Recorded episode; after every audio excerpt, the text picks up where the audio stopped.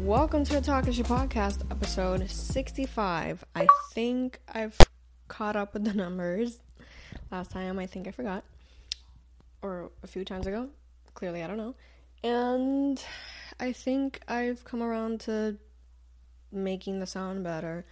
Uh, yeah, hi everyone. Such a boring intro. Uh, hope you guys are good. You know, I am kind of in a good mood though, before I do the housekeeping, before I get into the topic. Uh, because my hair, well, I kind of had to readjust it, but like, you know, those days where your hair just kind of comes out exactly how you wanted? Uh, I kind of wanted like those, one of those like early 2000s kind of like things, but I guess it died. Kind of sad because it was literally perfect right as soon as I was about to shoot, and then I had to set up some stuff. But you guys get the idea. You know what? Maybe I'll post something nice and be like, "Hey, this is kind of what I wanted." Um, I'm also in a good mood. Good mood because of a few things. I mean, first of all, fall is still in session, okay, and I have a rant about Christmas time and all that stuff it'll be on the Instagrams, honestly, because we don't have time for that today. Um, but I'm also in a good mood because of I keep saying mood because of work stuff. I'm like I don't know. I'm kind of happy about something. And what else? Oh, okay. Well, I guess this is where we get into housekeeping. Also, uh, my makeup. I th- I really like it. Still doing fall looks. Fall isn't over. Anyway, housekeeping. Let's get to that. Um, if you were curious, spoiler alert: the project that I was working on was Fuega, which is a monthly podcast special that me and my friend Anamal, fellow creator Anamal, uh, are gonna be doing every month. I'm so happy with that project. I'm so excited for all the things that we're gonna do on it. Uh, obviously, this channel is now a two podcast, pretty much, because Fuega is gonna be its own thing. Uh, and it's not just gonna be us two talking, even though I love doing that. And having a co host is awesome, and I'm so excited for it, right? But uh, it's not just gonna be that every month. Uh, we're gonna do like a lot of things. We're gonna do like a lot of fun games, uh, just a lot of dynamics, lots of like little thingies that you can like look forward to. We're gonna have a lot of awesome guests on as well, hopefully, and it's just it's gonna be great, and I'm very excited for it. Um, so yeah. Uh go watch it if you haven't before. I feel like this podcast you know the Takashi podcast is like casual content that you watch like in your weekday and like you watch it while you do the dishes or while you cook or while you do your makeup or work. Uh and the fuega podcast is something that you should watch lit to be honest. Like on a friday night probably. And you're like gonna sit down and watch these two girls go at it pretty much. Okay that sounded so she said. That's what he said more more so but um yeah jesus christ i hope. Oh my god what a mess. I'm sorry. Uh but yeah i think that's enough housekeeping. Let's get to the topic at hand. You already saw the title uh and you're watching this because well uh I just okay. I want to talk about these topics. I literally have no script. I've it's just something that I've been thinking about. There are two topics that kind of coincide with each other. You know, like what do I was even gonna start with like a funny line of like I had no script, but if I had a script, it would be this. Like, what do Drake and Rihanna have in common other than the fact that they dated in 2016? And that's uh misogyny, I guess, unfortunately. Um listen, before I talk about this, I want to say two things. First, that I want to talk about it. I will talk about it from a moral point of view, sure. Like, there will be moments where I'm going to be clearly more subjective than objective, right? And my own opinion is going to be pretty in there. But I do want to talk about optics as well. I think. I think optics are interesting, especially what, especially with the Savage X Fenty thing. Uh, just like optics, publicity, PR, all that stuff, like it's very interesting to me. So I will be talking from that point of view, especially with that one. Like, you know, don't come at me just for saying like, oh, like that's that's such a bad idea because of the publicity. Obviously, I know that from like a moral standpoint, it's also wrong. You know, like I just really want to make that clear beforehand. And also the fact that I actually really like, you know, I don't I don't tie myself to any celebs. Okay, like I don't really. I don't think I am an actual stan of anyone in particular, or like, you know, I don't tie myself down to like a celebrity to like the end of like, you know, defending them blindly, you know, like, but I do like, you know, I, I love slash loved. I'm going to be saying that a lot, like past and present tense, but like, just bear with me, right? I love slash loved Rihanna. I like she was really like a role model for me. I know that like all billionaires are bad, but like, you know, just like her come up and everything and her artistry, obviously. Uh, and even like I didn't even like she was not releasing music. I was fine with. I mean, I wasn't fine with it, but like I really liked her as like wow, like she's you know doing all these amazing things and she's so empowering. And now it's like she's she's done shady stuff in the past, but like this really hurts because you would think that everything that she was doing with I don't want to get into that. I'm sorry that I say that so much across all these, especially lately, like these podcast episodes, but anyway, now with Drake, obviously like listen, I'm a listener. I like Drake. I like listening to his music. Um I actually have like kind of like a, this emotional thing with Drake simply because me and my brother would listen to him and it's like a whole thing and like yeah i could say that like i like his music right and it's like i remember shout out to shout out to but like listen noel on the tmg podcast he was like oh um drake is like mcdonald's you know it's like something that everyone kind of likes that's you know it's not the best but it's like you know it's edible to some point. Uh but like obviously yeah like that's how i felt about drake for a long time. So these are people that you know these are celebs that i've liked. So please don't come for me. I know even like Rihanna fans are angry about what happened and stuff. Um, but let's listen. Let's just. I wanted to get those two things out of the way. Let's get into it. Uh, so first, I want to talk about the Rihanna slash Johnny Depp thing, uh, because it happened first. So, context: Johnny Depp is to appear in the Savage X Fenty show number four, I think. Right? This is the fourth one they do. Um, apparently he's in it. And listen, I never really, I genuinely, out of my own, for my own sake, for my own sanity, like I never wanted to talk about the Johnny Depp slash Amber Heard trial. But I think people can just know that this man is an abuser. Like, let's just call it like it is, right? And I'm not gonna talk about that anymore. And hell, like I say that, right? Like that is my opinion, right? Like objective it's so funny because this is ironic, but like objectively, that is my opinion. Like, right? That that's what I've. It is a fact, but you know what I mean. However, you would think that. I think my biggest qualm, other than morally, right? Like this feels so bad because it's like Rihanna is a survivor from DV, and you know, just a you know in general, people know that this would be a bad idea, is what I'm trying to say. Like, why get into this? But what I mean by that is, like, you know, you could really get into this and, like, ruffle some feathers and, like, talk about the situation and all that stuff. Um, but why?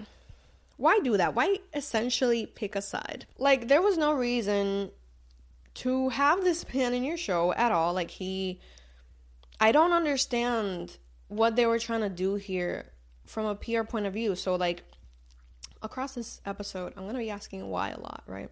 And spoiler alert, it's because, you know, the reasons are that people hate women and they hate black women, and that's just kind of the reason for it all. But I just want to know, you know, getting back on track, I just want to know why.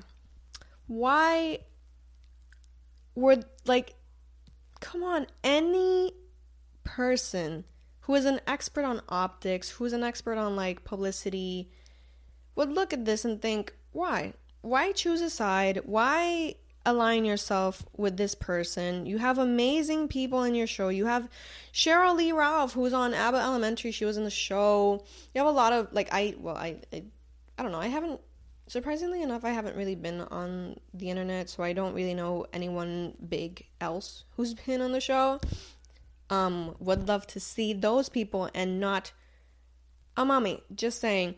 Um, so my questioning here is like, who made this decision? Another big qualm that I have with this is I can't really believe, you can't make me believe that Rihanna didn't have anything in mind. You know, she she you can't tell me that Rihanna didn't look at this and be like, "Oh, uh like I don't think we should do this. I don't think that's a good idea to include this person." And you can't especially tell me that she doesn't have the power to just be like, "Nope. Nope, this isn't happening. We're not doing this. Cut this. Cut this idea." Hell, like probably even fire this person, right? That's what any person would do. That's what I would do if I was her publicist, her whatever, you know, her casting director, anything. Um so you got to think that like, you know, Rihanna's got all this power. What's up? What happened here? Like I like every conclusion goes to Rihanna was very okay with this. And you know, she's apparently done a lot of shady stuff which like by the way i i find it so annoying when people on the internet go like oh like we've been talking about how shady she is and whatever and like well i didn't know the whole r. Kelly thing that like she really wrote for r. Kelly and like other stuff. I there was like a, a few things that i did not know. Um so like i can't just be here you know what do they call it? Virtue signaling? You know i can't just be like oh everyone like you are all bad people for not knowing this. It's like, come on. Not everyone is chronically online. And yeah, like, you know, I can't I just can't. I can't really It's not it's not that you can't meet your heroes or or anything like that. It's just it's because you know, she is a billionaire. She's like you I don't think billionaires are good people, like a lot of people on Twitter has said, but I feel like this is just no, like there there's I'm not saying that the things before this were like are okay. I'm, I'm not going to get into that. The point I'm trying to make is that there's no defending this at all. Like there's no point in defending this at all. Um this is a big slap in the face to Amber Heard. This is just and to survivors everywhere and it's so sad that it comes from a woman survivor of DV. And there's just no excusing this. And it really, really hurt. I think this is like such a huge deception because I think a lot of us really like Rihanna. And most of all, like, I want to close that topic with this Savage X Fenty.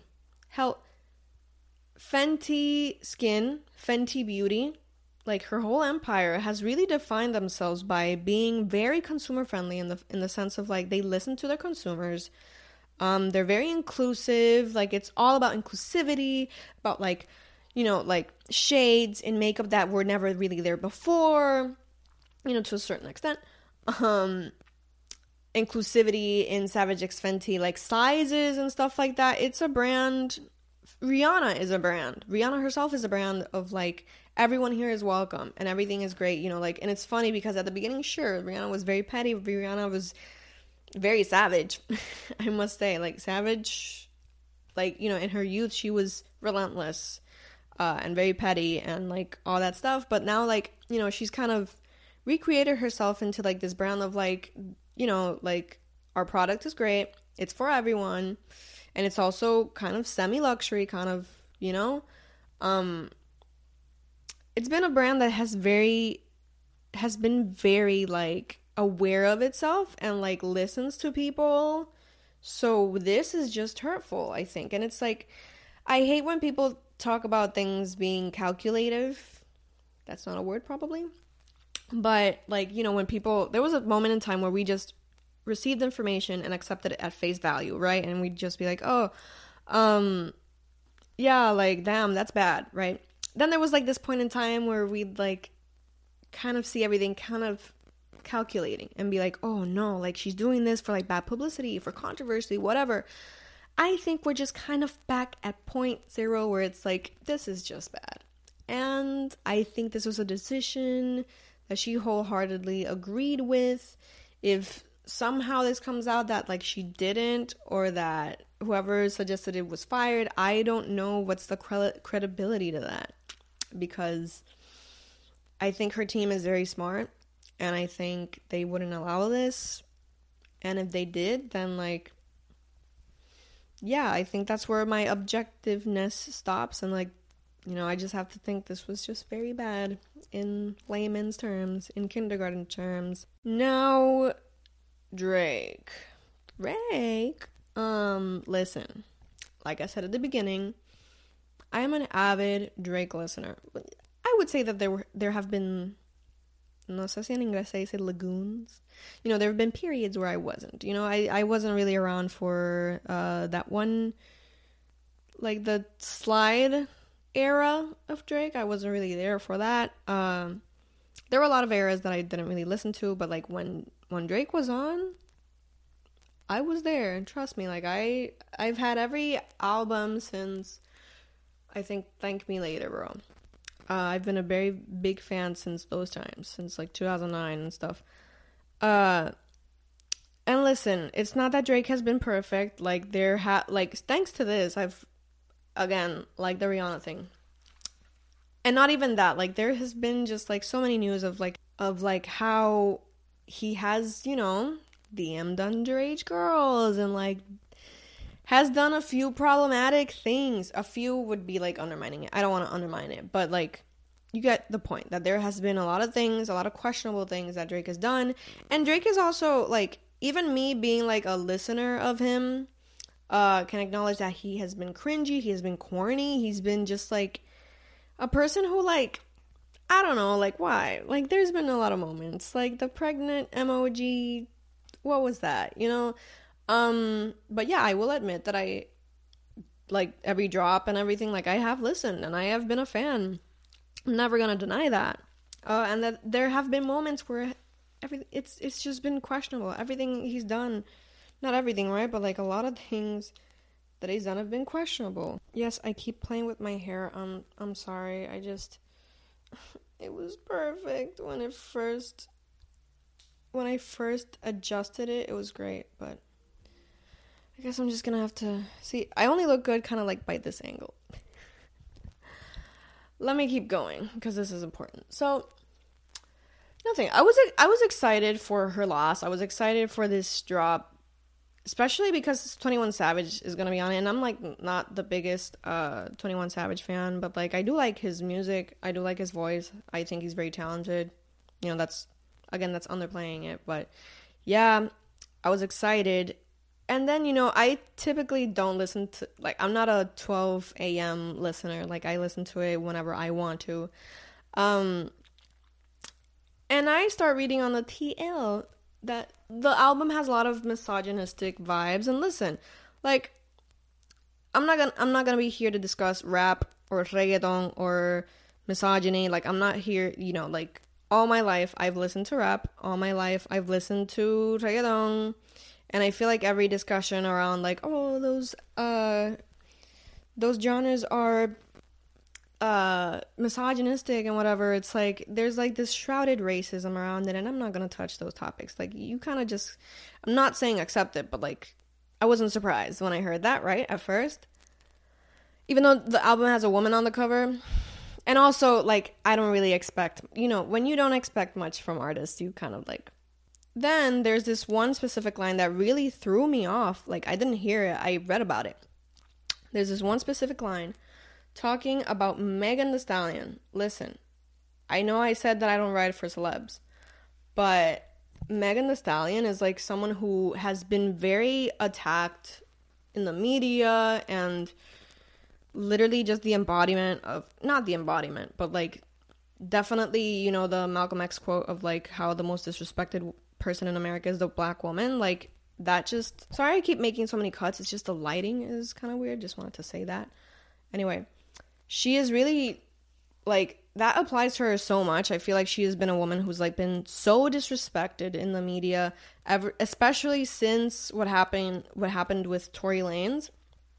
That stuff really has kicked off another level of misogynoir that like, you know, sure, I'm a fan and I can enjoy her music and all that stuff, but like I feel like through her or like seeing the vitriol thrown at her as a non-black woman, you can really be like, "Holy crap, like this is obviously not okay. This is stuff that I've been talking about forever, right?" But like you see it and you can't really even deny it. Like the things that have happened ever since she came out talking about her situation with Tory Lanez was like insane and horrible. And like just this erasure of her pain and her trauma was really bad. And like the way people downplay the way people have made punchlines about it, I haven't even given context. Listen, there was a line saying that, you know, by Drake specifically, being like that she lied about being shot, but that she was still a stallion or something. There was no reason for that. And again, I did say that I was going to say why a lot. Why? Honestly, he seemed to be really cool with Meg, right? Like there wasn't wasn't there like a picture that dropped recently where he was like really I don't know, there was like no reason. He wasn't even involved in the incident. I don't get it. And really it just go like it threw me off from listening to the whole album. I genuinely hope it tanks like as a Drake fan, low key. Like I hope it tanks and I hope like it's not obviously like it's gonna receive a lot of you know, he's gonna break records again, whatever. But the point is that it's it's just so like there was there was just no reason other than the fact that I don't know, he's also been a loser. You know, like I said at the beginning, like he's been a loser. He's like there was a tweet that was like he's wifeless.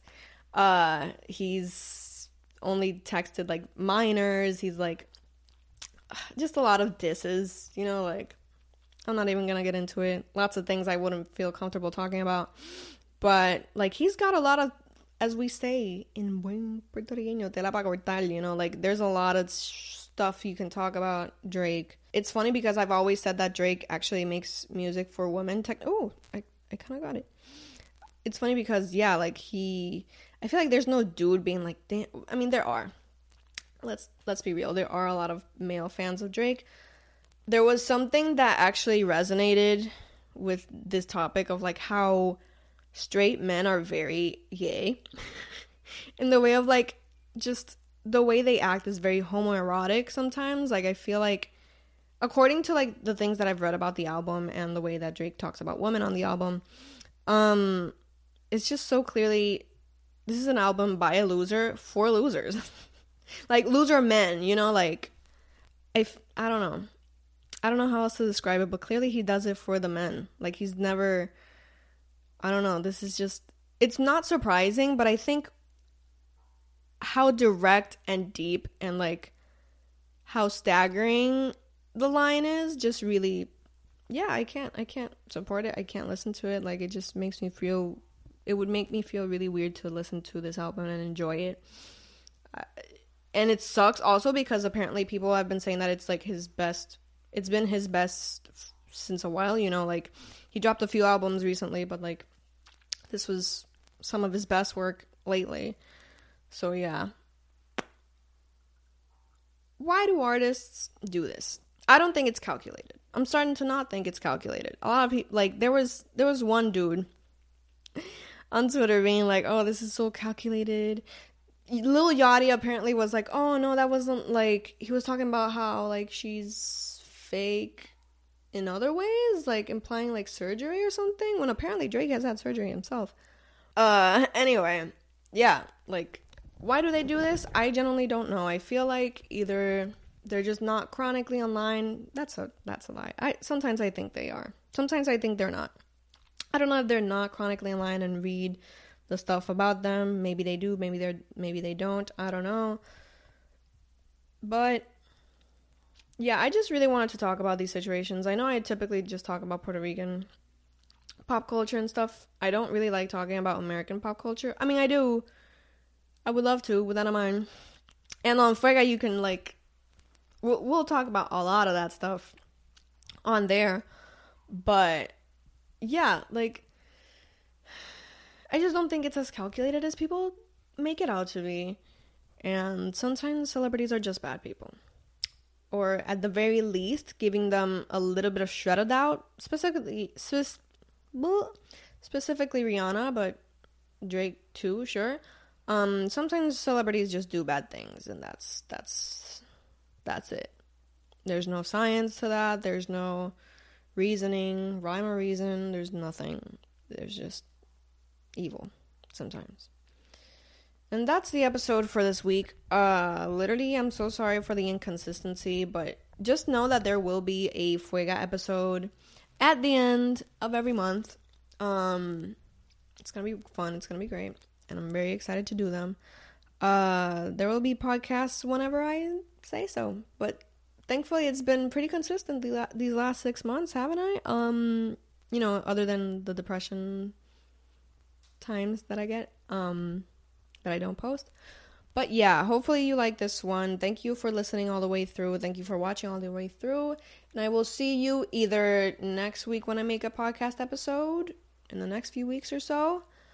Uh, and also catch you in the next Fuega episode, which I'm excited for. I'm excited for November's uh, edition of Fuega. So I'll see you then. Thank you and goodbye.